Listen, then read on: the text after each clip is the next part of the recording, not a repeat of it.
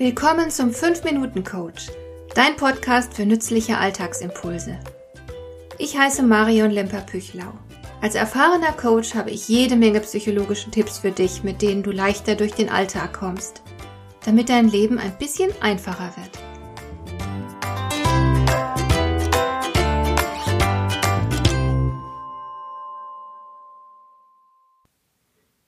Wenn du dich so umschaust, wirst du vermutlich nicht wenige Menschen sehen, die wirklich intelligent wirken, aber auf keinen Fall glücklich. Sie kommen im Leben nicht zurecht. Da ist zum Beispiel in meinem Bekanntenkreis eine Frau, die einfach ihren Weg nicht findet. Sie hat einen Mann, zwei Kinder, ein Haus und mehrere Berufsausbildungen. Sie ist längst in der Lebensmitte angekommen, aber immer noch auf der Suche. Sie weiß nicht, welche Art von Leben zu ihr passt. Sie sucht immer noch den Job, der sie glücklich macht.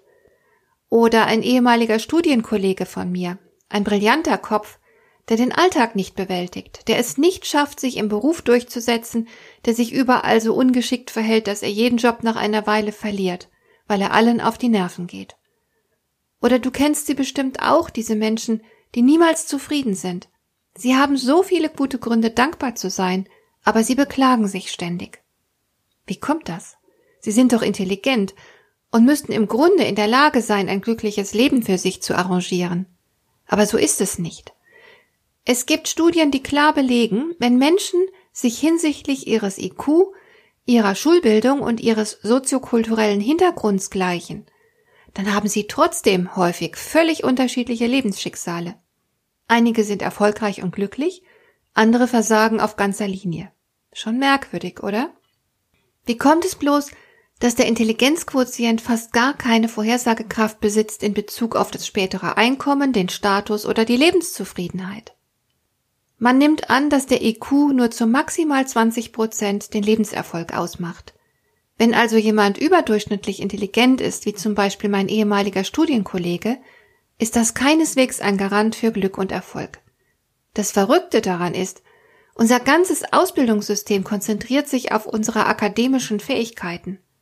Dabei brauchen wir ganz andere Fähigkeiten, um unser höchstes Lebensziel zu erreichen, nämlich ein erfülltes und glückliches Dasein. Aber wenn der IQ nur etwa 20 Prozent unseres Lebenserfolgs ausmacht, was bestimmt dann über die restlichen 80 Prozent? Für unser persönliches Schicksal ist tatsächlich ein ganzer Merkmalskomplex verantwortlich. Man könnte ihn Charakter nennen. Der Forscher Daniel Goleman spricht von emotionaler Intelligenz. Denn das Gefühlsleben spielt in jedem Augenblick unseres Lebens eine tragende Rolle. Und wir unterscheiden uns sehr in unserer Fähigkeit, mit eigenen und fremden Gefühlen umzugehen. Der geschickte Umgang mit Gefühlen ist eine übergeordnete Fähigkeit. Sie entscheidet darüber, wie du mit deinen anderen Fähigkeiten umgehst. Das kennst du mit Sicherheit. Wenn du großen Kummer hast zum Beispiel, arbeitest du schlechter, obwohl du an solch einem Tag bestimmt nicht deine Intelligenz eingebüßt hast. Aber du denkst schwerfälliger und machst mehr Fehler. Dein Kummer behindert dich in deiner Arbeit. Und von ganz entscheidender Bedeutung sind unsere Gefühle in Entscheidungssituationen. Wir bilden uns ja gerne ein, wir seien rational gesteuert und würden uns sehr vernünftig verhalten. Aber in Wahrheit sind wir gefühlsgesteuert. Wir treffen unsere Entscheidungen nicht auf der Basis der Vernunft.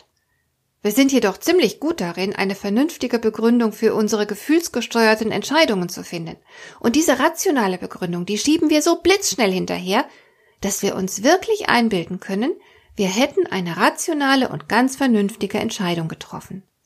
Man hat in der Geschichte lange Zeit geglaubt, unsere Gefühle hätten eine dem Verstand untergeordnete Rolle. Dem ist aber nicht so. Wir können die überragende Bedeutung unserer Gefühle nicht mehr leugnen. Wir wissen heute, dass sich ein erfülltes und erfolgreiches Leben nur dann erreichen lässt, wenn wir es schaffen, unser Herz und unseren Verstand in Einklang zu bringen. Und beide stehen in einem eindeutigen Verhältnis zueinander. Die Gefühle haben ganz klar eine Steuerungsfunktion und der Verstand ist lediglich ein Ausführungsorgan.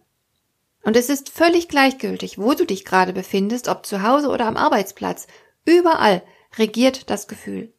Deswegen schrieb der Psychoanalytiker Wolf von Siebenthal völlig zu Recht, durch Denken bewältigen wir das Leben, durch Fühlen leben wir es. Hat dir der heutige Impuls gefallen?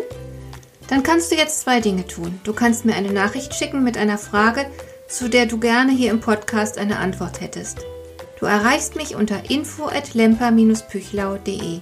Und du kannst eine Bewertung bei iTunes abgeben, damit diese Sendung für andere Interessierte sichtbarer wird. Schön, dass du mir zugehört hast. Bis zum nächsten Mal eine gute Zeit für dich.